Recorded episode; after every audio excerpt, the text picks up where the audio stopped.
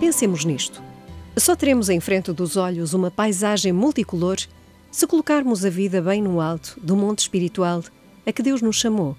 E onde chegaremos se o nosso passo não ficar para trás, fazendo do esforço para chegarmos ao alto uma causa de alegria. A nossa vida é efetivamente um caminho para o alto, para o cimo do monte. É uma ascensão que se constrói dia a dia, humildemente, persistentemente, às vezes até quando escorregamos e descemos um pouco. Esses acidentes são os percalços próprios de todo aquele que teima em subir. Tenhamos isto presente, pois só escorreia aquele que caminha, o que, levando em si mesmo os olhos de Jesus, sabe que ele, para subir ao alto, caiu três vezes.